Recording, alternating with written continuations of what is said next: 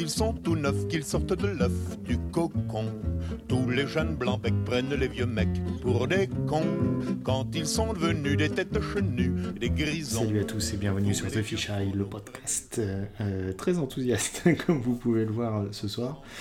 Parce que les journées sont longues, compliquées quand on est confiné, mais qu'on a du boulot par-dessus la tête. Et euh, j'ai eu une journée assez difficile où j'ai rencontré pas mal de personnes qui vont rentrer dans la description faite dans la lecture qu'on va partager ensemble aujourd'hui. Euh, on va parler des cons, euh, tout simplement parce que j'ai l'impression qu'ils nous entourent et j'ai l'impression d'en faire partie aussi. Alors il y a un an à peu près, enfin quand le bouquin est sorti, je suis tombé sur euh, le livre, euh, l'essai Que faire des cons de Maxime Rovert.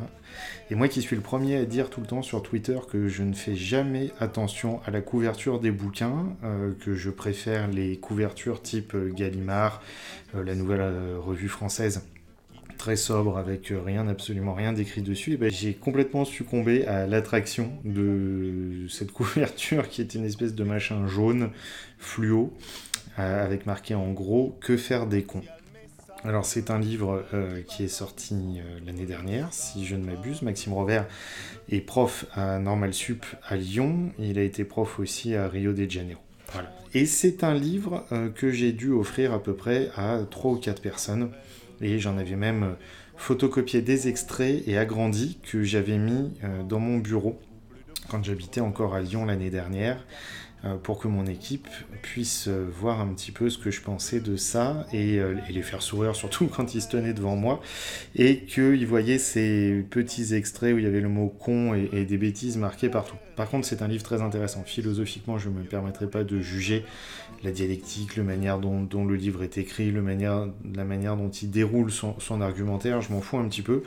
Euh, par contre, je me suis beaucoup retrouvé dans ce qu'il disait. Retrouvé, c'est-à-dire que je me suis senti à la fois témoin et acteur euh, de toutes les scènes, de, tous les moments qu'il pouvait décrire et euh, bah, ça m'a permis de, réfléchir et ça a ajouté une, pierre à l'édifice du, management et du style de management que j'essaye de créer au sein de mes équipes depuis presque 20 ans maintenant.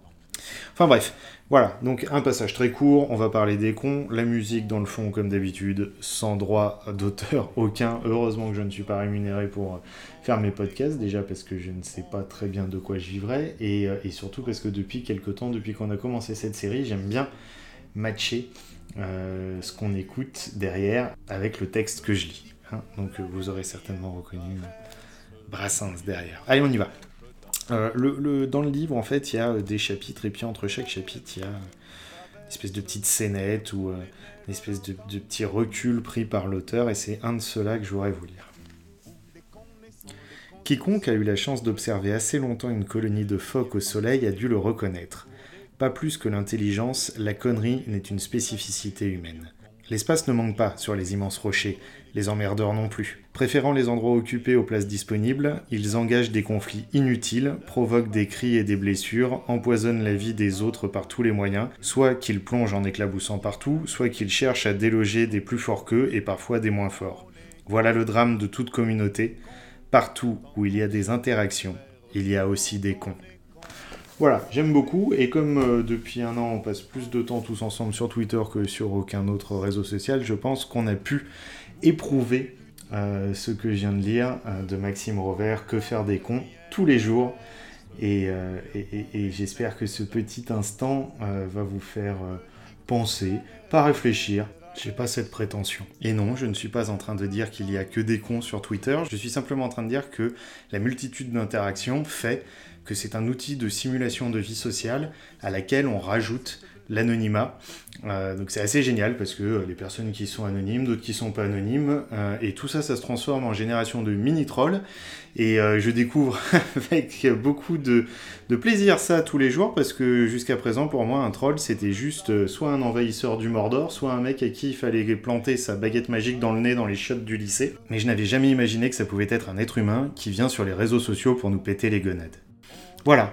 Euh, J'espère qu'on se retrouvera bientôt euh, pour d'autres textes et j'aimerais beaucoup avoir des textes lus par certains d'entre vous, mais je sais que vous êtes plutôt timide. Envoyez-les-moi si vous n'avez pas envie de les lire. Tiens, envoyez-moi les textes que vous avez envie que je lise, des extraits assez courts, hein, il faut que ça tienne à peine dans quelques minutes. Euh, je vous citerai par contre, donc euh, faites attention. N'envoyez pas trop de conneries, vous savez que je serai capable de les lire. Je vous dis donc à très bientôt, et d'ici à ce qu'on se retrouve, surtout n'oubliez pas, soyez heureux. Vous les cons naissants, les cons innocents, les jeunes cons qui ne le niaient pas, prenez les papas pour des cons. Vous les cons âgés, les cons usagers, les vieux cons qui confessaient le prenez les petits bleus pour des cons. Méditez l'impartial message d'un qui balance entre deux âges. Le ne fait rien à l'affaire. Quand on est con, on est con. Qu'on ait 20 ans, qu'on soit grand-père. Quand on est con, on est con. Entre vous, plus de controverses, qu'on caduque ou qu'on débutant.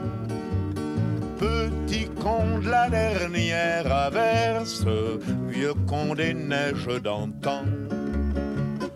Petit con de la dernière averse, vieux con des neiges d'antan.